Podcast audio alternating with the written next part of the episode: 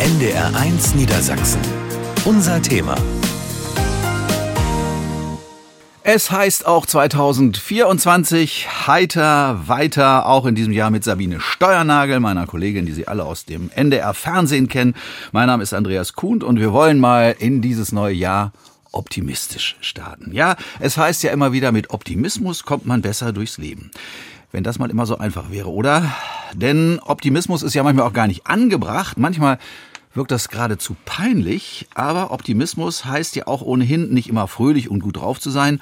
Optimismus heißt sowas wie, wir versuchen positives Denken und Handeln zu praktizieren, das Leben anzunehmen, was so ein Leben vor uns liegt und einverstanden sein im Sinne von Verständnis mit den Ereignissen des Lebens. Der Rheinländer hat das mal zusammengefasst in den bemerkenswerten Satz, es kütt, wie es kütt. Tja, manche brauchen einfach mehr Optimismus bei den kleinen Dingen zum Beispiel, aber auch mit den schwer zu verstehenden Schicksalsschlägen kommt man natürlich mit Zuversicht und Selbstvertrauen, also mit einer Art von Optimismus einfach besser zurecht. Und wer das schafft, der hat dann auch mehr Energie, der besitzt das, was man Resilienz nennt, die ihm dann hilft, eben diese schwierigen Situationen zu überstehen.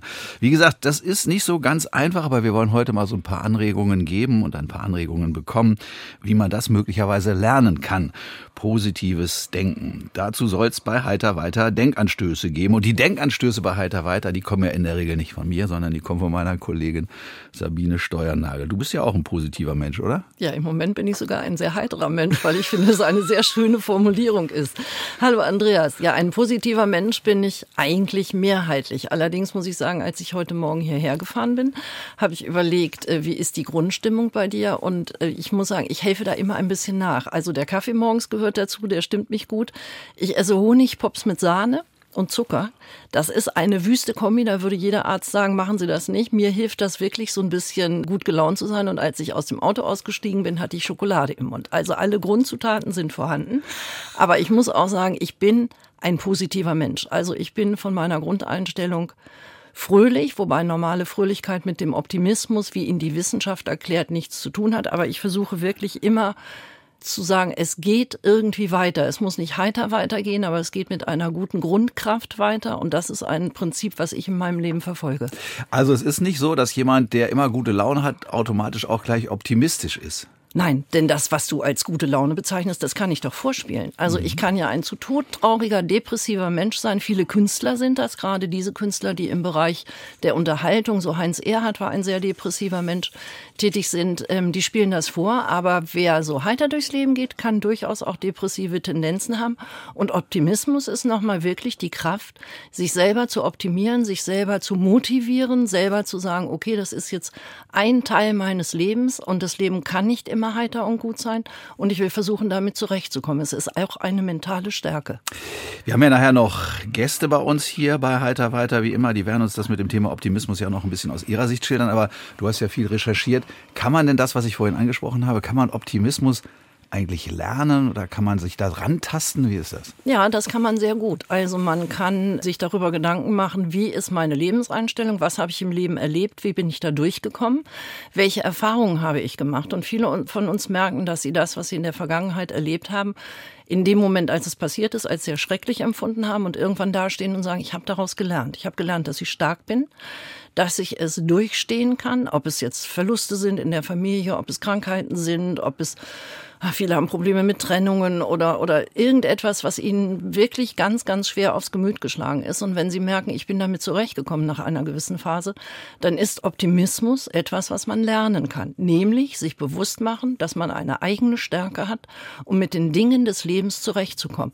Und das ist ganz wichtig, das sagen auch viele Wissenschaftler, weil sich das halt im Gehirn abspielt. Es mhm. gibt bestimmte Bereiche im Gehirn, die werden aktiviert, wenn wir positiv sind, wenn wir optimistisch sind. Und die sagen, je mehr wir das versuchen zu denken, umso mehr verankert sich das im Gehirn.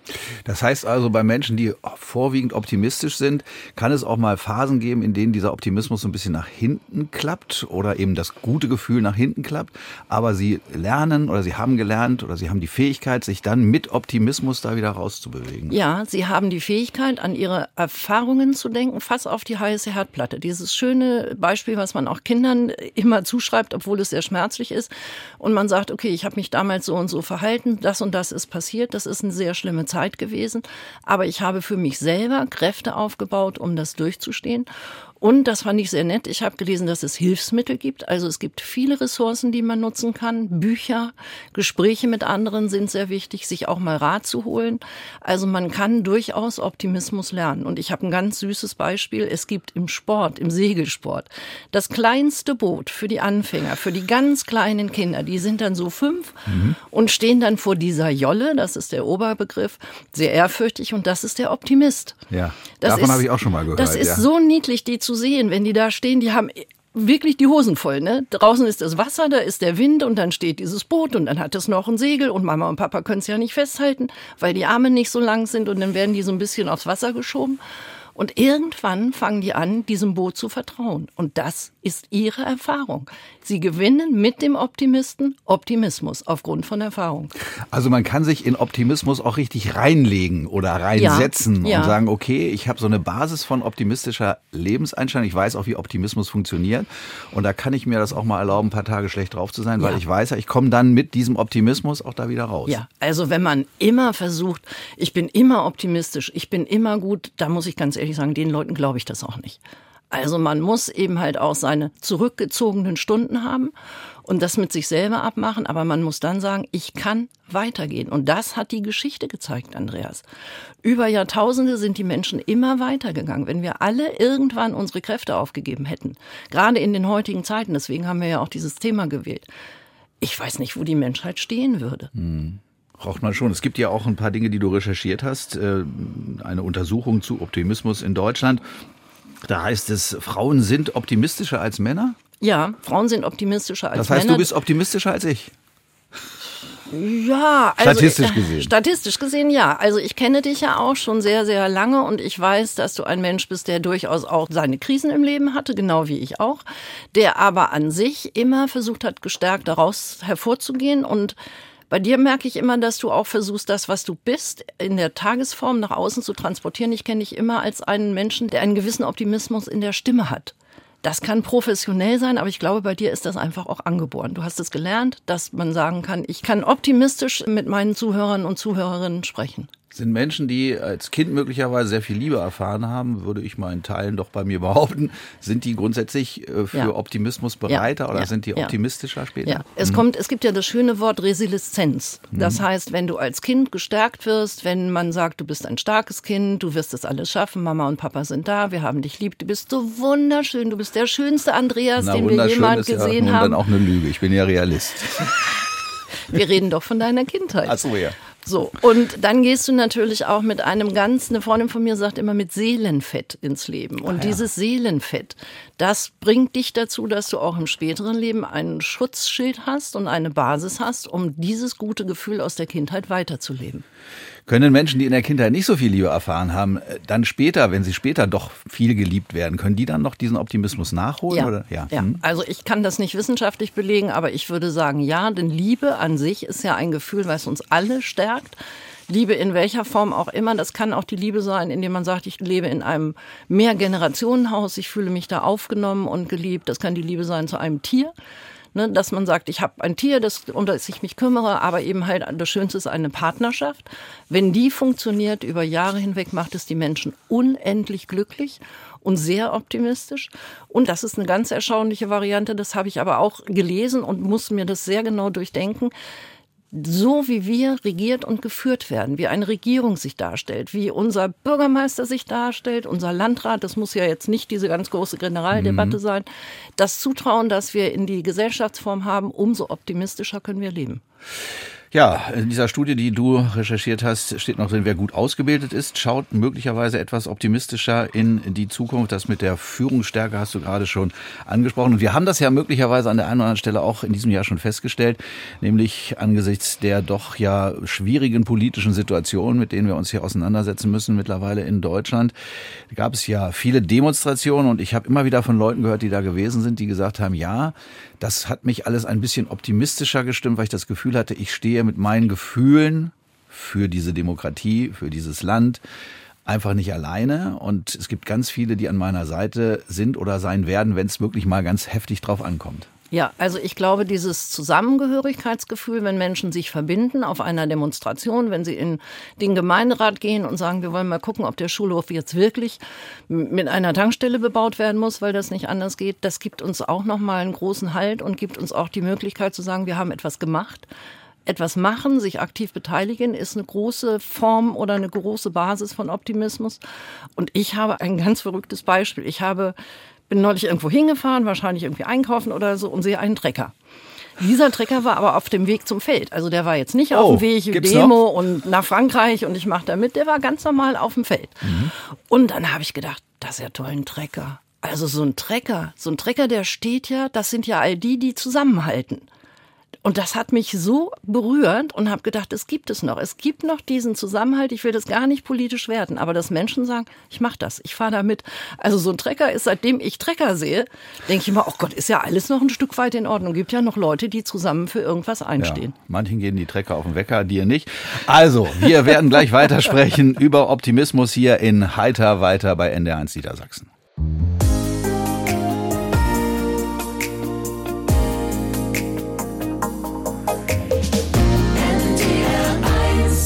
NDR1 Niedersachsen. Es heißt Heiter weiter bei uns und wir wollen uns heute beschäftigen mit dem Thema Optimismus im fortgeschrittenen Alter. Kann man den möglicherweise noch lernen, wenn man den im Laufe seines Lebens noch nicht so richtig umgesetzt hat, noch nicht so richtig vermittelt bekommen hat? Eins ist mal klar, Angst vor der Zukunft, die nutzt bei Menschen, die Optimismus haben wollen oder optimistisch werden wollen, nichts. Das lähmt eher nur. Sabine Askodom ist eine der erfolgreichsten Coaches in Deutschland und sie schreibt in ihrem Buch keine Angst vor der Zukunft. Zukunft gab es schon immer, dass wir uns einfach nicht mit Klagen aufhalten sollen. Das zieht uns nur runter. Wir sollten eher so Zeit mit Menschen verbringen, die was Positives ausstrahlen, die vielleicht noch ganz optimistisch in die Zukunft blicken. Das könnten ja zum Beispiel Kinder sein. Sie sagt, dass es unsere Pflicht ist, gemeinsam einen vernünftigen Weg zu finden. Also möglicherweise tatsächlich mit diesen Kindern, von denen wir optimistisch eine Menge lernen können. Aber das ist natürlich auch eine große Aufgabe. Können wir also erstmal klein anfangen, Sabine? Ja, können wir unbedingt und das müssen wir auch, weil wir können ja eigentlich nur in unseren eigenen vier Wänden dafür sorgen, dass da das passiert, was uns wirklich gut tut. Und es gibt ganz viele Psychologen, Wissenschaftler, die sich damit befasst haben und die haben gesagt, es ist immer gut, wenn man regelmäßig sich eine Auszeit nimmt, wenn man versucht, die eigenen Kräfte zu reaktivieren.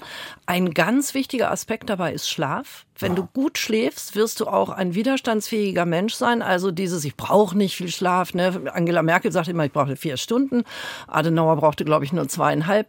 Das ist gar nicht so gut. Der Körper muss sich regenerieren und auch das Gehirn muss sich im Schlaf so ein bisschen auskotzen können, sage ich jetzt mal umgangssprachlich. Und ich bin ja immer jemand, der so ganz gerne mal so Beispiele sammelt. Und sagen dir die Worte, was Martin, mein einziger Freund, Nee. na, das ist der Dr. Kahnweiler aus dem Bergdoktor, der spricht da den Bergdoktor an. Immer wenn die beiden telefonieren und ein Problem haben.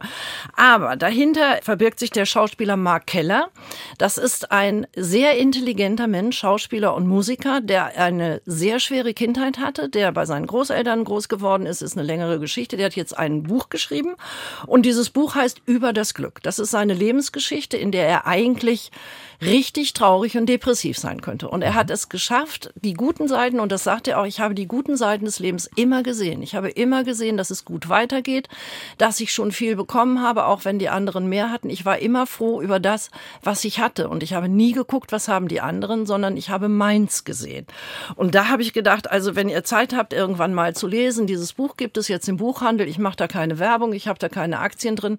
Aber es kann ja nur helfen, auch mal zu lesen, wie andere mit Schwierigkeiten zurechtgekommen sind und zu sagen, der ist jetzt um die 60. Ich bin dankbar und ich bin glücklich. Also das hat mir sehr gefallen.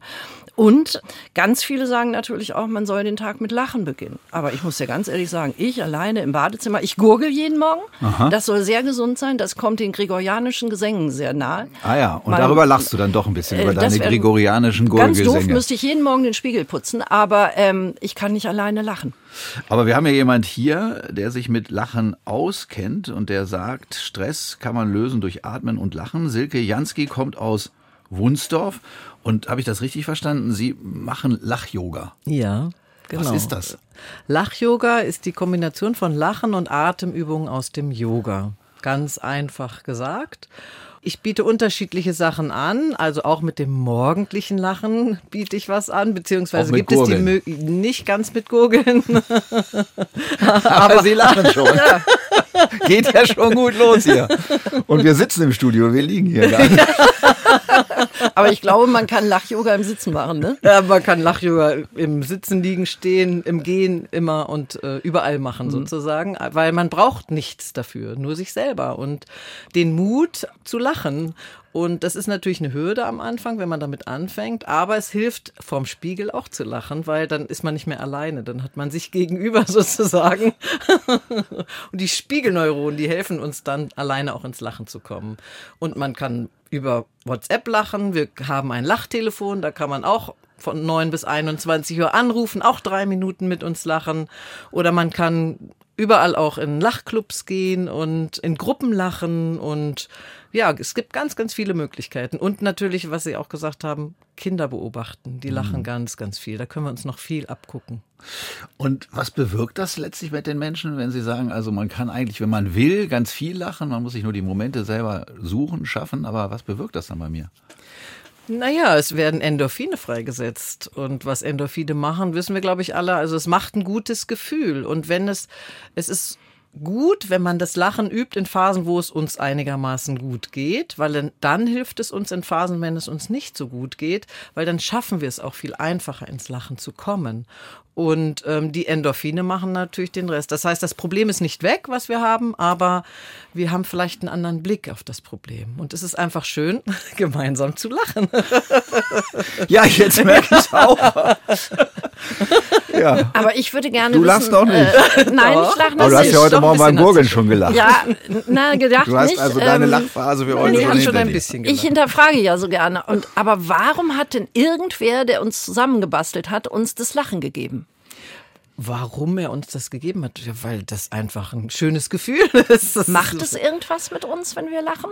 Ja, wenn wir viel lachen, ersetzt es, kann es Sport ersetzen, es reduziert, kann Schmerzen reduzieren.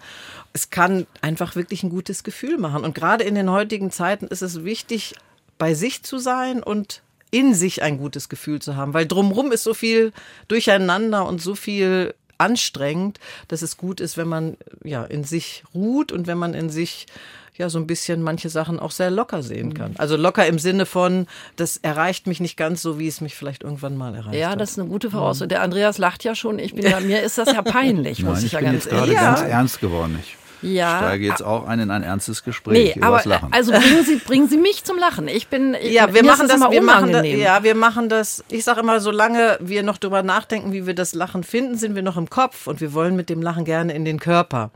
Wir haben ja dieses Lachtelefon vor vier Jahren ins Leben gerufen und da kann man anrufen, für drei Minuten mit uns lachen und da sehen wir nicht mal die Menschen und auch da funktioniert es. Und wir machen das so, dass wir gemeinsam einatmen und beim Ausatmen anfangen zu lachen. Und zu wissen dabei ist, wenn jemand noch nicht so gut ins Lachen kommt, der Körper kann es nicht unterscheiden, ob ich gekünstelt oder echt lache. Das heißt, die Motivation ist, wenn ich noch nicht ins Lachen komme, so zu tun, als ob ich lache. also Und wie das ein Schauspieler eventuell. Sozusagen. Das heißt, wir können das jetzt mal versuchen. Wir atmen gemeinsam ein, atmen aus und. Es hat geklappt. Ja, nun ist aber die Frage, das ist natürlich ein wunderschöner Moment, dieses Lachen. Aber wie lange hält das nach und wie lange macht das sozusagen was Gutes mit mir? Naja, das kommt darauf an, wie lange und wie intensiv ich das praktiziere. Ich habe gerade in meinem Lachclub, der immer mittwochs stattfindet, abends, letzte Woche zwei neue Teilnehmer gehabt. Und da habe ich dann diese Woche Mittwochabend auch gefragt, wieso seid ihr wieder da? Was hat es mit euch gemacht? Und dann haben sie gesagt, ja, wir sind nach Hause und haben den ganzen Abend noch gelacht und auch am nächsten Tag hat das noch nachgewirkt. Zum Wochenende hin wurde es etwas weniger. Deswegen sind wir jetzt wieder da, Ah ja. um wieder aufzutanken für die nächsten Tage. Also besser Lachclub als Schachclub. Der ist zu ernst. der, der, den kann man auch besuchen, aber. Es gibt doch sogar einen Weltlachtag. Weltlachtag. Ne? Ja, also der man hat ist- ja weltweit ja. die Bedeutung des Lachens erkannt. Was wird da gemacht? Am Weltlachtag, der findet immer am ersten Sonntag im Monat Mai statt, hier in Hannover um 13.13 Uhr bis 14.03 Uhr. Das sind so krumme Zeiten, weil wir von 13.13 Uhr anfangen, uns einzulachen.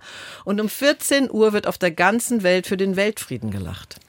In allen Städten, nicht wahr. in allen. Ehrlich? Doch, ja. Das ist ja Vergeht einem, da, vergeht einem da nicht zurzeit eher das Lachen? Nee, weil das hilft uns, diese Zeit zu überstehen. Also mir vergeht das Lachen nicht, sondern ich bin motiviert, besonders viel zu lachen und besonders viel die Leute auch durch ein Lächeln, man muss ja nicht gleich ins Lachen kommen, aber durch ein Lächeln einfach in eine andere Stimmung zu bringen. Gibt es da eigentlich mal Vorwürfe, wenn Sie jetzt angesichts größerer Krisen, man kann ja sagen, für den Weltfrieden lachen ist ja erstmal was Positives, angesichts der Krisen muss man ja sagen, können wir über diese Welt eigentlich noch lachen? Dürfen wir darüber noch lachen? Wir lachen ja nicht über die Krisen und wir lachen auch nicht über die Probleme in der Welt, sondern wir lachen, weil wir für uns sorgen und weil wir dafür sorgen, dass es uns besser geht. Und wenn es uns besser geht, kann es vielleicht auch der Welt irgendwann besser gehen.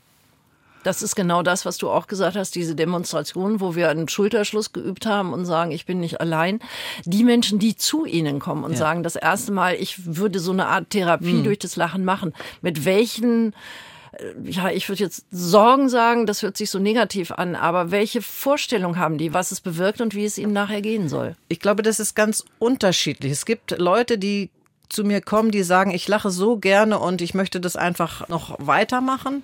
Und es kommen Leute zu mir, die sagen, ich habe ganz, ganz lange nicht mehr gelacht, aus welchen Gründen auch immer. Und die wissen über den Nutzen des Lachens oder haben das vielleicht auch irgendwo gehört oder gelesen und sie wollen das ausprobieren. Und das merkt man eigentlich relativ schnell, wenn man so ins intensive Lachen kommt, da braucht man wirklich manchmal nur ein, zwei, drei Minuten, dann geht der Kreislauf hoch, wir fangen an zu schwitzen, uns wird warm und das ist schon so ein gutes Also Zeichen das ganze dafür, dass- vegetative Nervensystem Ja, genau. kommt in Schwung Genau. und sagt, hier ist was Tolles los. Ja, genau. Ja. Nun gibt es ja diese Redewendung, da kann einem ja das Lachen vergehen. Haben Sie das auch schon mal erlebt, dass Ihnen das Lachen vergangen ist, weil doch um Sie herum irgendwas passiert ist, wo Sie sagen, da fällt mir jetzt auch kein Lachen mehr ein? Ich glaube, wir haben alle mal Lebenssituationen, wo es uns selber auch nicht gut geht. Und wir haben vor gut vier Jahren deswegen dieses Lachtelefon ins Leben gerufen, weil wir gesagt haben, wir wollen uns untereinander anrufen können. Also wir Lachyogis wollen uns untereinander anrufen können, wenn es uns mal nicht gut geht und wir wirklich auch Schwierigkeiten haben, ins Lachen zu kommen. Und das war der Grundgedanke dieses Lachtelefons. Wir haben es dann kurz vor Corona-Zeiten geöffnet, haben gesagt, wir glauben, die Welt braucht es. Wir machen die Nummer öffentlich. Jetzt darf jeder anrufen und seitdem rufen ja auch viele an. Das war sozusagen die Motivation. Natürlich gibt es Situationen. Wir sind ja nun heute hier bei Heiter weiter auch bemüht, Menschen, die jetzt ins Seniorenalter kommen oder ins gesetztere Alter kommen, möglicherweise nochmal so Perspektiven zu vermitteln.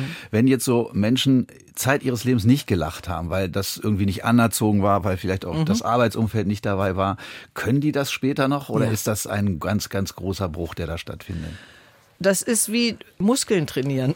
Also natürlich muss die Motivation da sein. Das ist die Grundvoraussetzung. Wenn ich das nicht möchte, dann funktioniert es nicht. Aber wenn ich da Interesse dran habe, dann funktioniert das. Bei dem einen geht es schneller, beim anderen dauert es länger. Es ist ganz unterschiedlich. Ich habe gerade überlegt, es gibt doch ganz viele Leute, ist immer so verpönt, das Wort zu sagen, aber die gucken lustige Katzenvideos. Ja. Also das heißt, es gibt ja auch Brücken, es gibt lustige Ja. Filme, es gibt lustige Theaterstücke. Das, was eigentlich immer verpönt war, dieses Boulevardtheater, wo man hingeht, wo ganz viele Senioren auch sitzen. Ja. Das weiß ich, weil ich gehe auch ins Boulevardtheater, weil ich kann da herzhaft lachen.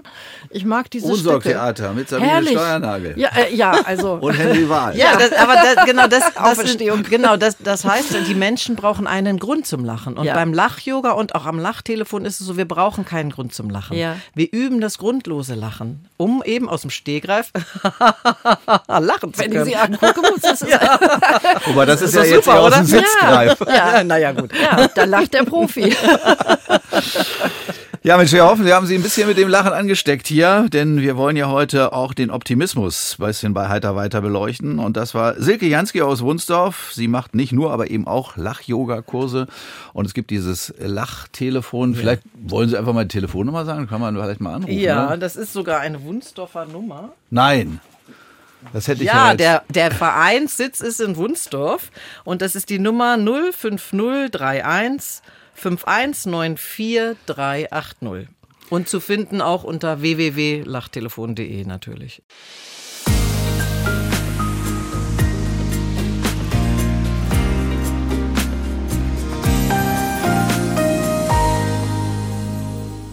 Optimismus. Das ist das Thema bei Heiter weiter heute hier bei uns bei NDR 1 Niedersachsen und zwar Optimismus im fortgeschrittenen Alter. Wie immer bei Heiter weiter geht es ja darum, vielleicht ein paar Tipps zu bekommen für Menschen, die sich in das fortgeschrittene Alter bewegen, in das Seniorenalter, wie es hier und da auch mal wieder ein bisschen heißt.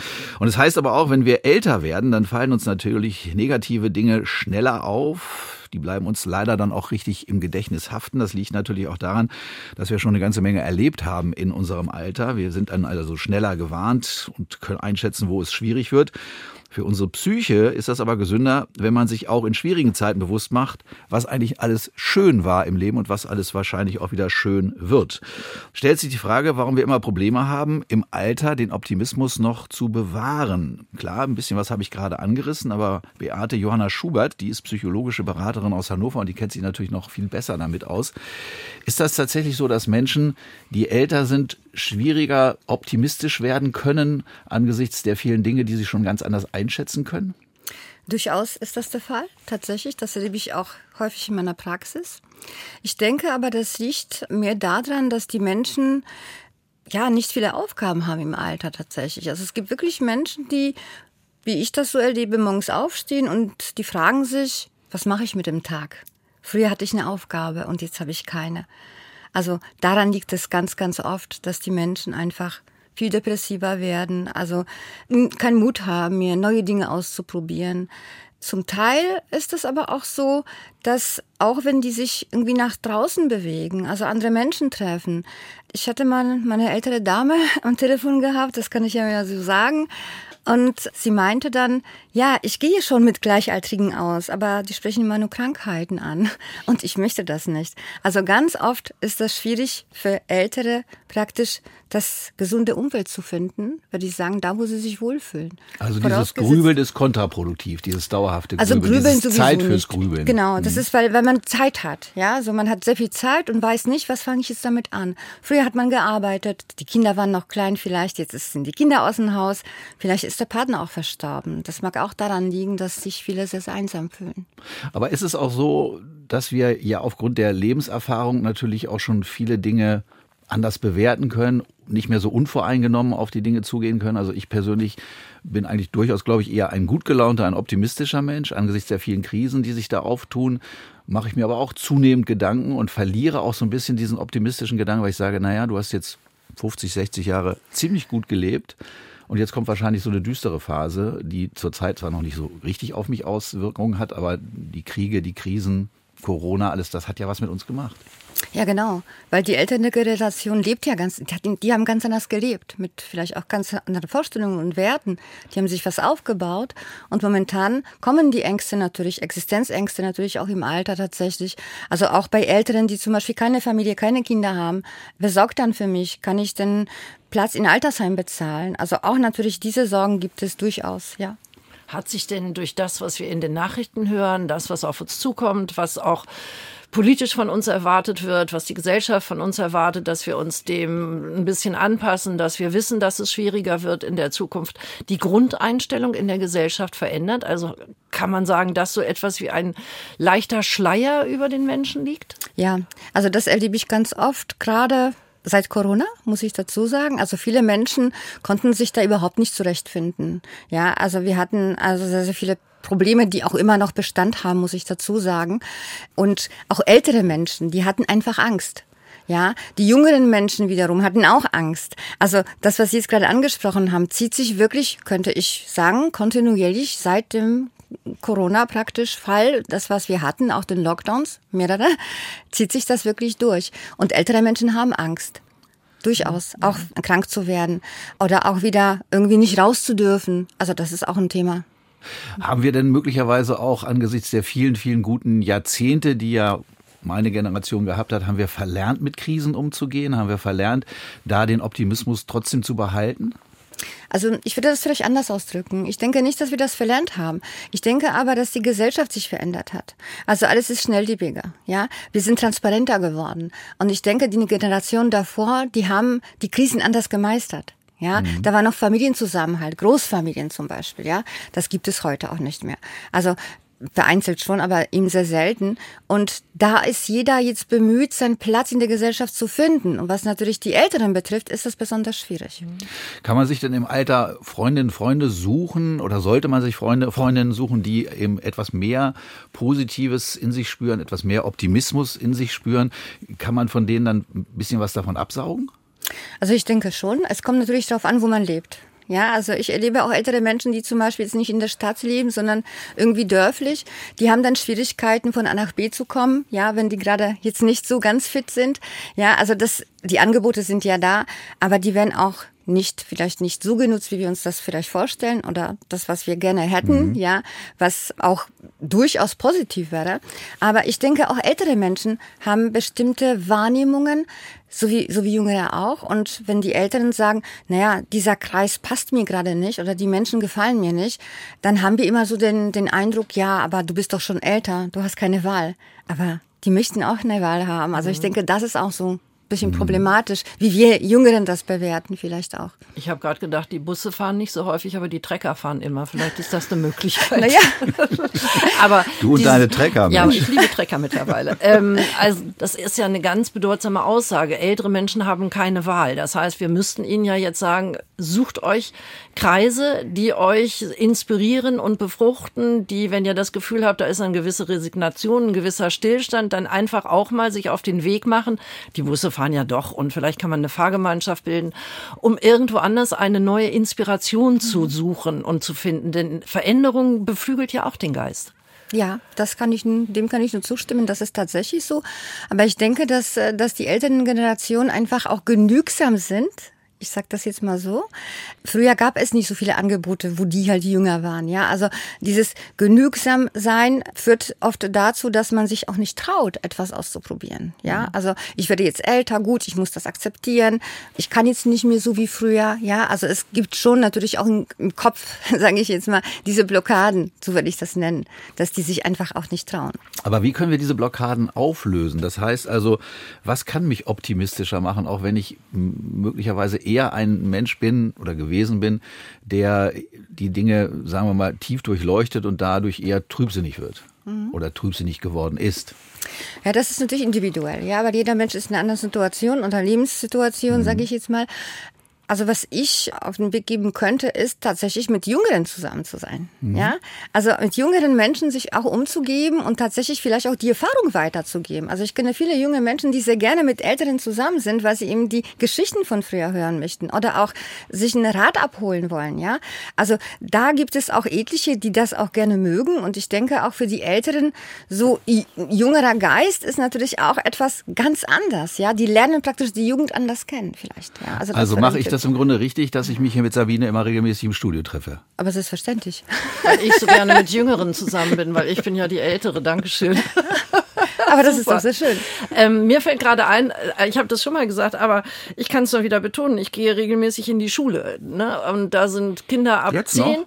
ja, einmal in der Woche und lerne da korrekt Brötchen zu belegen. Und das ist eine echte Inspiration. Also man kommt aus dieser Meckerphase raus. Früher war alles anders und da war es besser. Und weil man sieht, diese hüpfenden Kinder, die sind auch mal unerzogen und laut und sonst irgendwas. Unerzogen sind sie nicht, aber die sind halt auch mal pubertär. Und, aber das inspiriert mich so dermaßen, dass ich immer denke, bloß nicht so starr im Kopf werden. Bloß immer weiter mit der Jugend, wenn es irgendwie geht, mitgeht. Das hat nichts mit Klamotte oder so zu tun, sondern einfach mit dem Verhalten dieser Kinder, die mit offenen Ohren und Augen vor mir stehen und ein Leben vor sich haben, was sie ja auch noch leben sollen.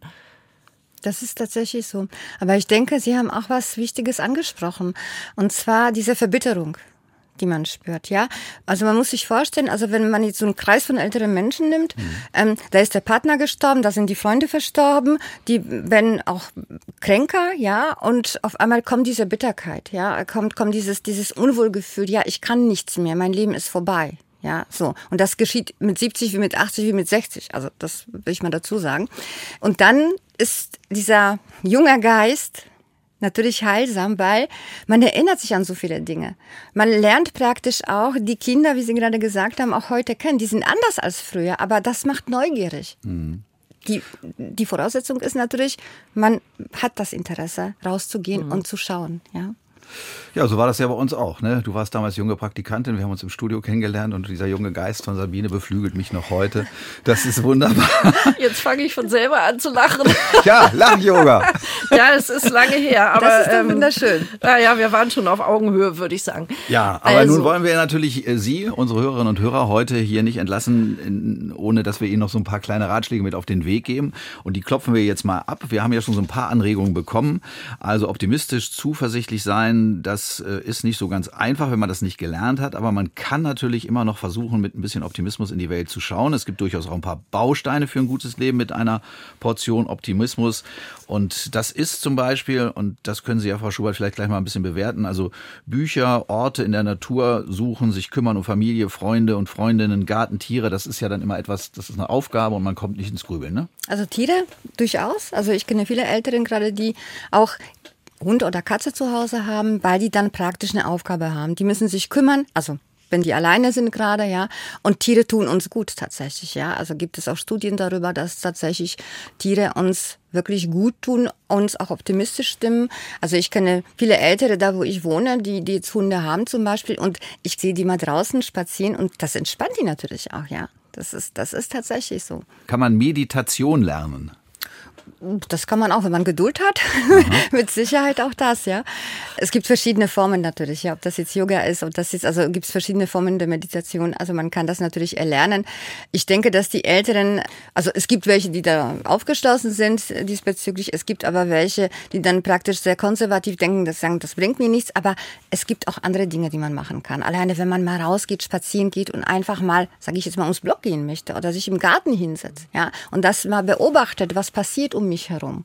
Ja, das ist, das ist auch wichtig. Das wird aber häufig nicht gemacht, weil ja, die Bequemlichkeit spielt natürlich eine Rolle, Komfortzone spielt natürlich auch eine Rolle, auch bei Älteren, selbstverständlich. Und es ist schwierig dann auch, denke ich mir mal, auch aus dieser Rolle rauszukommen. Ich bin älter, ich will auch gar nichts mehr. Also häufig ist okay. das auch der Fall.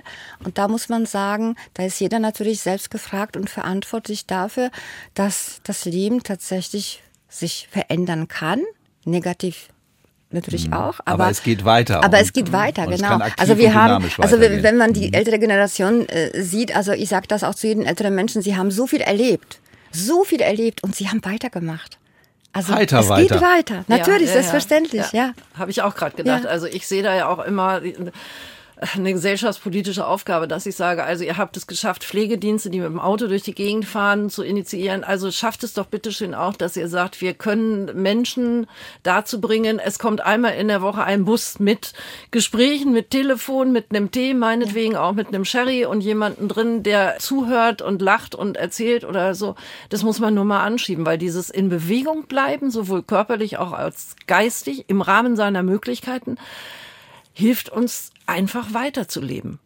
brauchen wir auch andere politische Köpfe. Also weder unser jetziger Bundespräsident noch unser Kanzler noch die ehemalige Kanzlerin sind ja nun Synonyme für Optimismus und Fröhlichkeit. Das ist ein ganz gefährliches Thema, Ja, Herr Gut. also, Machen wir das nächste Mal. Gottes Willen, das machen wir Ganz ehrlich, Mal. ganz ehrlich, Politik ich im glaube, Alter. ich glaube, ich glaube, ja, also ich glaube auch, dass, dass das Menschen auch Angst macht. Ja, weil die Politik, also wenn wir das hören, auch Pflegedienste, die funktionieren nicht so wirklich, ja. Also was bedeutet das? Dass die, auch Pflegedienst hat nicht so viel Zeit, wie es haben sollte für den älteren Menschen praktisch. Also Gespräche sind da nicht möglich und natürlich äh, fühlen sich die Menschen überflüssig und überfordert. Ja, also die stören irgendwo. Ja, also dieses Gefühl haben die auch ganz oft, dass sie einfach stören. Die sind fehl am Platz. Ich bin jetzt lästig geworden für die Gesellschaft. Man darf aber nicht vergessen, das waren die Menschen, die das Land aufgebaut haben, die praktisch die Renten eingezahlt haben. Ja, und natürlich sind die verbittert. Ja, weil interessiert sich keiner mehr für das, was sie möchten. Ja, oft müssen sie aus ihren Wohnungen raus, ja, weil die die Miete nicht mehr bezahlen können oder auch wie auch immer oder die Wohnung zu groß wird für, für Alleinstehenden. Und das sind alles so Themen, wo ich denke, dass die Gesellschaft da nicht wirklich abgeholt wird. Also viele wissen es halt nicht. Ja, danke für diese vielen Anregungen an Beate Johanna Schubert. Sie ist psychologische Beraterin in Hannover, in der Landeshauptstadt.